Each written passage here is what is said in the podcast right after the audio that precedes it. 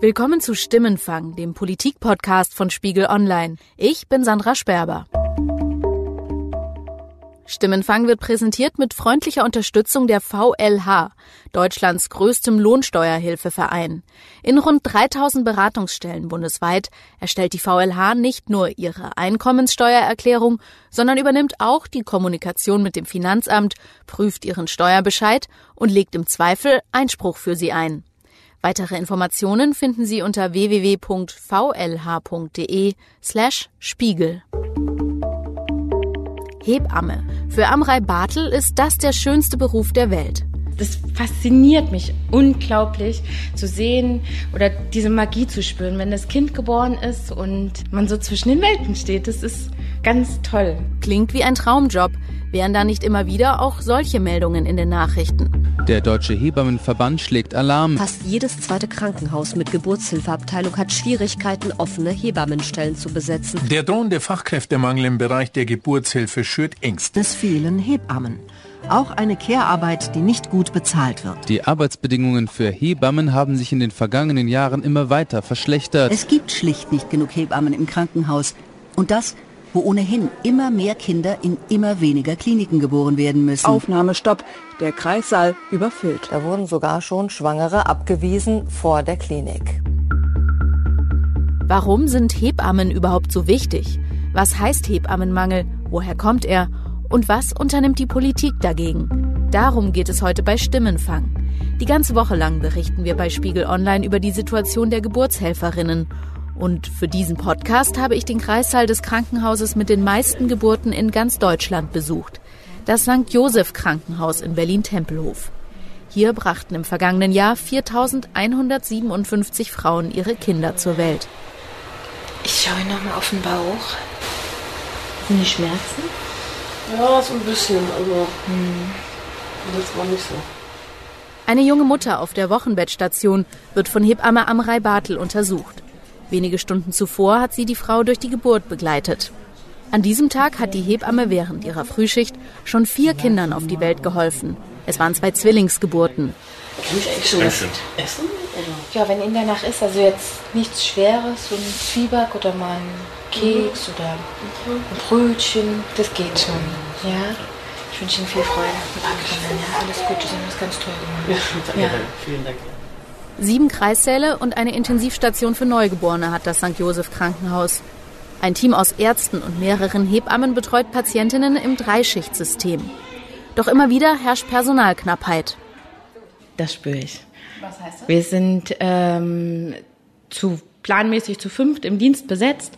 Das kann man noch nicht immer umsetzen, so dass wir immer wieder auch in die Situation geraten, dass wir nur zu viert arbeiten. Dann kommen Krankheitsstände dazu, auch wir Hebammen werden schwanger und ähm, das führt dazu, dass ähm, auch wir immer wieder unterbesetzt sind. Und was bedeutet das dann so für die Arbeit auf der Station? Hier gibt es sieben Kreissäle und vier bis fünf Hebammen pro Schicht. Was heißt das? Die Frauen werden ja nicht weniger. Also der Babyboom ist ja ähm, zu spüren und nicht aufzuhalten, so dass wir das natürlich deutlich spüren und äh, somit sich das Verhältnis verändert. Wie viel Frauen begleite ich alleine pro Schicht ähm, oder eben ja, wie teilt sich das auf? An diesem Tag sind es zwei Schwangere, die Hebamme Amrei gleichzeitig betreut. Die Geburt lässt noch auf sich warten. Die Frauen sind an ein CTG-Gerät angeschlossen, das Wehentätigkeit und Herztöne des Kindes aufzeichnet. So haben die Hebammen die Gebärenden im Blick, selbst wenn sie nicht im gleichen Raum sind oder zeitgleich mehrere Frauen betreuen. Wir äh, sehen immer über den Monitor, wie es den Kindern geht. Das ist ganz, ganz wichtig in so einem großen Krankenhaus beziehungsweise in so einem großen Kreissaal. Und wenn die Frauen mich brauchen, akut, können sie eben jederzeit auch klingeln. Und es ist natürlich auch so, dass ich regelmäßig natürlich nach den Frauen schaue und ähm, gucke, wie der Fortschritt eben ist. Ziel des Krankenhauses ist es, dass sich Hebammen maximal um zwei Frauen gleichzeitig kümmern. Das klappt allerdings nicht immer. Vor allem, weil Personal fehlt, müssen Hebammen immer mehr Frauen gleichzeitig betreuen. Das hat eine bundesweite Umfrage des Deutschen Hebammenverbands ergeben. Rund die Hälfte der Befragten gab an, häufig drei Frauen gleichzeitig zu versorgen. 20 Prozent der Hebammen müssen sich sogar parallel um vier oder mehr Frauen kümmern. Hast du manchmal das Gefühl, du müsstest eigentlich in drei Kreissälen gleichzeitig sein? Ja, doch auch. Hm, ja. Es ist manchmal traurig, dass ich das nicht kann. Ich habe manchmal auch Dienste, wo ich fünf Geburten begleite oder auch mal sechs. Ähm, sechs ist, glaube ich, so das meiste, was ich geschafft oder betreut habe. Mm. Und selbst wenn ich, wie gesagt, ganz, ganz viel zu tun habe, ist da dieser eine Moment, wo die Paare Eltern werden und ähm, eine Familie gegründet ist. Und das ist dann der Moment, wo ähm, ich spüre, dass meine Arbeit wertvoll ist, auch an der Klinik. Genau. Zum Ende ihrer Schicht will Amrei noch die beiden Frauen besuchen, die am Morgen bei ihr entbunden haben. Also gehen wir nochmal rüber. Mhm. Auf dem Weg zur Wochenbettstation läuft sie durch den vollen Wartebereich der Station. Wo wollen Sie alle hin? Hallo, wo wollen Sie hin? Drei russische Männer steuern auf die Geburtsstation zu, allerdings ohne Frau. Ah, okay. Sie brauchen einen Termin zur Anmeldung, ja? Wann kommt das Kind? Die Schwangere ist zu Hause geblieben. Der werdende Vater spricht kaum Deutsch und hat offenbar Freunde zum Übersetzen mitgebracht. Es muss genäht werden, sagt einer der Männer. Verwunderte Blicke. Dann merkt die Hebamme, das Trio will einen Kaiserschnitttermin vereinbaren. Nächstes Problem, die Entbindung soll schon kommende Woche stattfinden. Ich muss es mit meinen Ärzten klären, weil sie sehr spät kommen. Und sie nehmen hier um die Ecke Platz, ja? Wenn da noch Platz ist. Ansonsten im Wartezimmer bitte. Okay? In deutschen Kreissälen herrscht Hochbetrieb, denn es gibt immer weniger Entbindungsstationen. Gleichzeitig kommen immer mehr Kinder auf die Welt. Vor allem auf dem Land schließen Geburtsstationen, weil sie sich für die Kliniken finanziell nicht mehr rechnen oder es nicht genug Hebammen gibt. Auch das St. Joseph Krankenhaus hat freie Stellen, sowie viele andere Entbindungsstationen, sagt der Chefarzt der Geburtshilfe, Professor Michael Abudaken. Wir wissen deutschlandweit, ähm, dass Hebammen in Kliniken gebraucht und gesucht werden. Da können Sie eigentlich in jeder Ecke Deutschland schauen, in jede Klinik nachfragen. Der Hebammenmangel, wenn man ihn so umschreiben möchte, in Kliniken ist sicherlich da. Würden Sie sagen, der Hebammenmangel in Deutschland ist so schwerwiegend, dass es gefährlich wird für Schwangere? Ähm, gefährlich wird's nicht. Ich glaube, es wird einfach nicht schön. Also in Berlin zum Beispiel haben wir ja auch die Situation gehabt in den letzten Jahren, darüber haben wir ja häufig ja auch berichtet, dass wir aus Qualitätsgründen, damit es eben nicht gefährlich wird, in den Kliniken sagen, wir wissen, dass sie gern bei uns ihr Kind bekommen wollten, aber wir müssen sie in eine andere Klinik schicken. In Berlin werden immer wieder Frauen in den Wehen abgewiesen, weil alle Kreissäle belegt sind oder Hebammen fehlen. Im vergangenen Sommer brachte eine Frau deshalb ihr Kind auf einem Krankenhausparkplatz zur Welt. Ein Einzelfall. Nicht immer hat ein Aufnahmestopp so dramatische Folgen. Doch Professor Abudaken ist überzeugt, dass es die Gesundheit von Mutter und Kind beeinträchtigt, wenn Schwangere von einem Krankenhaus zum nächsten geschickt werden ich glaube, ich kann es noch nicht nachweisen, wir haben keine Daten dazu, aber ich glaube, dass das die Geburtssituation nicht verbessert, dass man vielleicht wieder mehr Medikamente, mehr Schmerztherapie und so weiter braucht, vielleicht wieder mehr Kaiserschnitte auch provoziert. Jetzt könnte man ja kritisch sagen, Hauptsache das Kind ist gesund, Krankenhaus ist halt kein Wellness-Tempel. Warum legen Sie so Wert auf dieses, ich nenne es mal, sich wohlfühlen bei der Geburt? Ich glaube, äh, man muss es in der Geburtshilfe wirklich anders sehen als in den restlichen Bereichen der Medizin. Und selbst da würde ich argumentieren, dass der Wohlfühlfaktor extrem zur Genesung beiträgt. Ich glaube, der wesentlichste Faktor ist, dass Personal Zeit hat für die Frauen. Also insbesondere die Hebammen, weil das ist klar, die Hebammen sind die Zielgruppe. Wenn ich als Frau in die Klinik komme oder auch eine Frau begleite in die Klinik, dann freue ich mich einfach, wenn dort eine Hebamme ist, die mich positiv aufnimmt, die mir signalisiert, ich kann mich um dich kümmern, ich habe Zeit für dich. Geduldig abzuwarten und dann aber schnell reagieren zu können, wenn es ein Problem gibt. Das finde ich ist die Aufgabe von uns Kliniken. Im Klinikalltag ist Zeit kostbar. Eine Geburt kann viele Stunden dauern. Dabei wäre eine 1 zu 1 Betreuung, also eine Hebamme pro Frau, ideal, um Komplikationen zu vermeiden. Angesichts der knappen Besetzung hat Hebamme Amrei meistens mehr zu tun. Sie pendelt zwischen den Kreissälen und versucht dennoch Gelassenheit auszustrahlen. Ich bin vor Ort, ich schaue, dass ein Geburtsfortschritt äh, vorhanden ist. Ich ähm, kümmere mich um die Frauen. Ich ähm, bin manchmal einfach nur anwesend, manchmal ähm, oder das, das kann auch die Form annehmen, dass ich ähm, massiere oder ähm, motiviere, nochmal in Bewegung zu gehen und guckt, dass es dabei Kind und Mutter gut geht. Genau. Die beiden Frauen, die sie gerade betreut, werden ihre Kinder nicht mehr in Amreis Schicht bekommen. Sie hat nachmittags um halb drei Dienstende. Bei der Schichtübergabe besprechen die Hebammen, was bis dahin im Kreissaal los war. Ähm, Latexallergie ganz wichtig für euch, falls ihr sie noch betreut, ähm, hat um 11.19 Uhr, um 11.20 Uhr ihre Zwillinge geboren per sekundäre Resektion in ITN. Ähm, er wiegt 1600 und sie 2400. Es ist ein durchschnittlicher Tag am St. Josef Krankenhaus. Mehr als die Hälfte der Kreissäle ist belegt.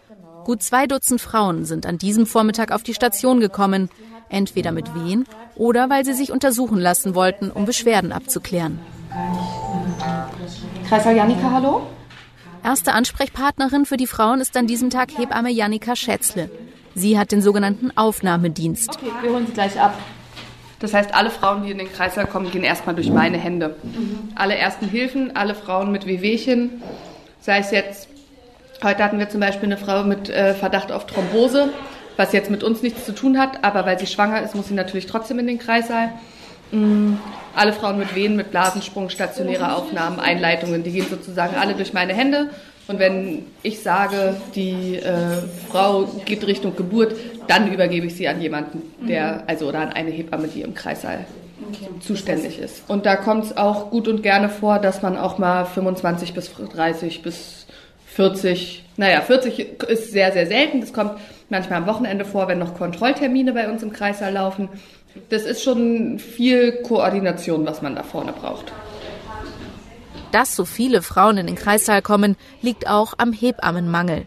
Denn obwohl Schwangeren die Unterstützung durch eine Geburtshelferin zusteht, finden viele keine Hebamme, die sie vor der Geburt betreut. So fehlt ein Ansprechpartner bei Beschwerden oder Sorgen um das Kind.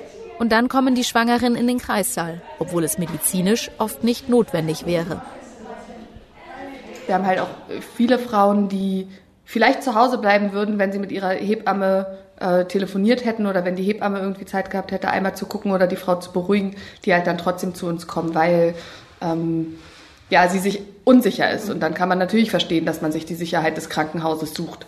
Das ist schon einfach viel drumherum, was also wenn es mehr Hebammen geben würde, einfach nicht sein müsste. Das heißt, bei euch hier im Krankenhaus läuft dann so ein bisschen das auf, was draußen schief läuft im Prinzip. Genau so ist es. Ja, das kann man denen auch nicht übel nehmen. Und es tut mir dann persönlich auch leid, wenn ich dann gestresst bin. Ich versuche das so gut wie möglich von den Frauen fernzuhalten, aber es wird sicherlich die eine oder andere geben, die das auch mitbekommt.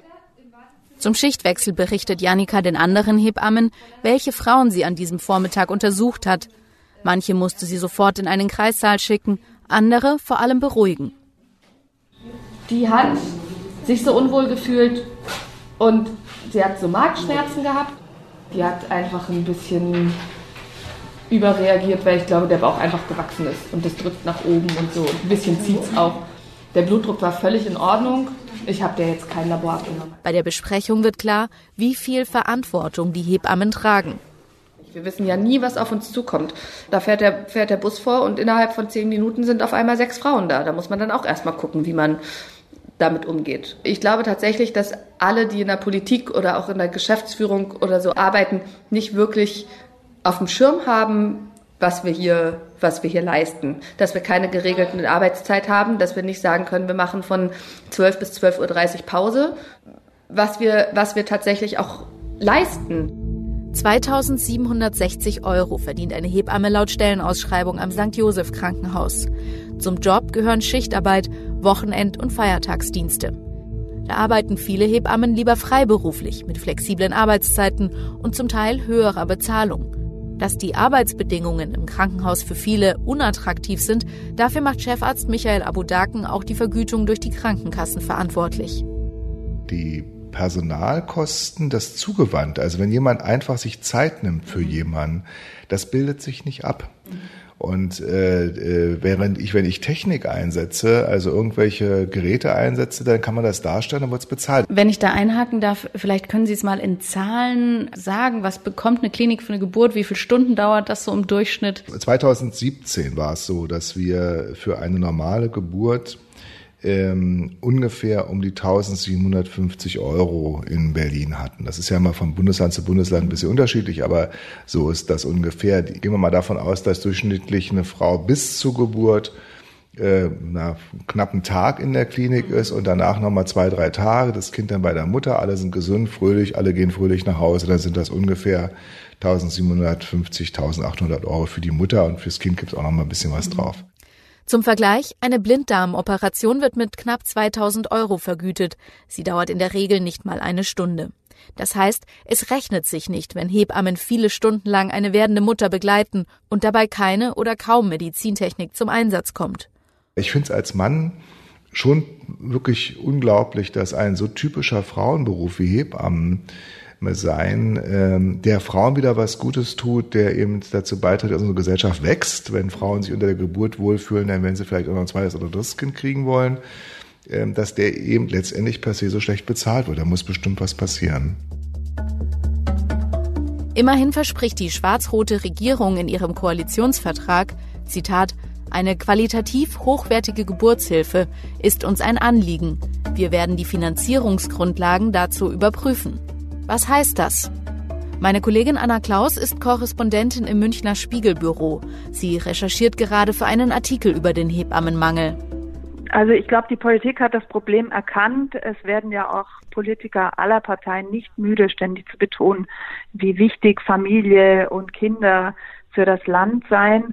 Die Union steht an der Seite der Hebammen in Deutschland. Es darf nicht der Eindruck entstehen, als wenn wir dieses Thema nicht ernst nehmen. Das machen wir, das ist für uns Herzensangelegenheit. Vielen Dank. Aber an konkreten Initiativen gibt es wenig. Ein 1 zu 1 Betreuungsverhältnis fordern, soweit ich weiß, nur Grüne und Linke. Und die sind, wie wir wissen, gerade nicht an der Regierung von mhm. Union und SPD ähm, hört man da kühlere Worte. Also die Union hat zum Beispiel im Wahlkampf gesagt, dass jedes Krankenhaus selbst für die Personalplanung zuständig ist. Das St. Joseph Krankenhaus hat zusammen mit einer Berliner Hochschule einen Studiengang der Hebammenkunde eingeführt. Der soll Hebammennachwuchs langfristig an das Krankenhaus binden. In anderen europäischen Ländern gibt es schon länger ein Hebammenstudium. Nun will auch die Große Koalition den Beruf akademisieren. Hier in Deutschland ist die Hebammenausbildung ein, ein Ausbildungsberuf. Da muss man nicht studiert haben. Und das soll aber bis 2020 ähm, sollen von der Politik die Voraussetzungen geschaffen werden, dass eben auch in Deutschland die Hebammenausbildung vorrangig an Universitäten und Hochschulen stattfindet. Und da setzt, das, das ist schon, diese rechtlichen Grundlagen sind schon geschaffen worden. Jetzt sind eben mhm. vor allem die Länder ähm, gefragt, Standorte zu finden, ähm, Universitäten in ihren Ländern ähm, damit zu beauftragen, einen Lehrstuhl für Hebammenkunde einzurichten.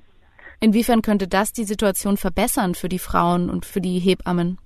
Also der Deutsche Hebammenverband äh, hofft, dass damit die Ausbildung viel attraktiver wird, da sich also noch mehr Frauen und von mir aus auch Männer dazu entschließen, als Hebamme zu arbeiten. Wenn eben die Hebammen akademisch ausgebildet sind, ist die Hoffnung, dass sie dann auch, dass letztlich damit auch die, die Vergütung steigt. Jetzt haben wir in dem Podcast ganz viel von den Hebammen selbst und von einem Chefarzt gehört. Du hast für deine Recherche sehr viel mit Frauen gesprochen. Kannst du mal kurz zusammenfassen, was du da alles an Erfahrungen gehört hast, was die Folgen dieses Hebammenmangels für die Schwangeren sind? Da ging es häufig um die Erfahrung, einfach sich vollkommen alleingelassen im Kreissaal zu fühlen. Mhm. Da musste dann der Mann zur Hebamme werden und äh, mithecheln und den Spuckbehälter halten das haben mir eben die Frauen erzählt. Sie lagen da stundenlang. Immer wieder hat kurz eine Hebamme einen Kopf reingestreckt. Ja, bin gleich da. Und zwei Stunden später hat sie dann wieder kurz die Wehen gemessen, mhm. Muttermund äh, kontrolliert und dann war sie wieder weg. Aber das ist keine schöne Geburtserfahrung. Schuld an solch oft traumatischen Geburtserfahrungen sind wohl in den wenigsten Fällen die Hebammen, sondern die Bedingungen, unter denen sie in Kliniken arbeiten müssen. Janika Schätzle sitzt nach ihrem Frühdienst erschöpft im Pausenraum und isst ein Nutella-Brot. Während ihrer Schicht im Aufnahmebereich der Entbindungsstation war zum Essen einfach noch keine Zeit. Bei all dem Stress komme ich trotzdem gerne zur Arbeit. Es gibt natürlich immer mal wieder Dienste, wo ich nach Hause gehe und sage irgendwie, jetzt hänge ich das an den Nagel und ich lasse es sein. Wenn man, wenn man dann Geburten betreut und wenn man bei den allermeisten Paaren ja auch die Dankbarkeit spürt, die die einfach haben dafür, dass sie jetzt ähm, Unterstützung bekommen bei der Geburt ihres Kindes, dann äh, macht das das vielleicht nicht alles, nicht alles wett, aber ähm, es gibt einem einfach total viel. Es ist ähm, kein Beruf, mit dem man reich wird, sondern ich glaube, wir sind tatsächlich einfach Überzeugungstäter. Das war Stimmenfang, der Politik-Podcast von Spiegel Online. Wenn Sie noch mehr über die Geburtshilfe erfahren wollen, finden Sie die anderen Beiträge unserer Themenwoche auf Spiegel Online unter dem Suchwort Hebammen. Feedback können Sie uns wie immer auf iTunes hinterlassen oder Sie schreiben uns eine Mail an stimmenfang.spiegel.de. Und unseren Anrufbeantworter erreichen Sie unter 040 380 80 400. Nochmal 040 380 80 400. Diese Folge habe ich, Sandra Sperber, ausnahmsweise alleine produziert. Ein Dankeschön geht an Ruth Lampen, Charlotte Meyer-Hamme, Matthias Streitz und an die Tontechniker von Spiegel TV. Die Stimmenfangmusik kommt von Davide Russo.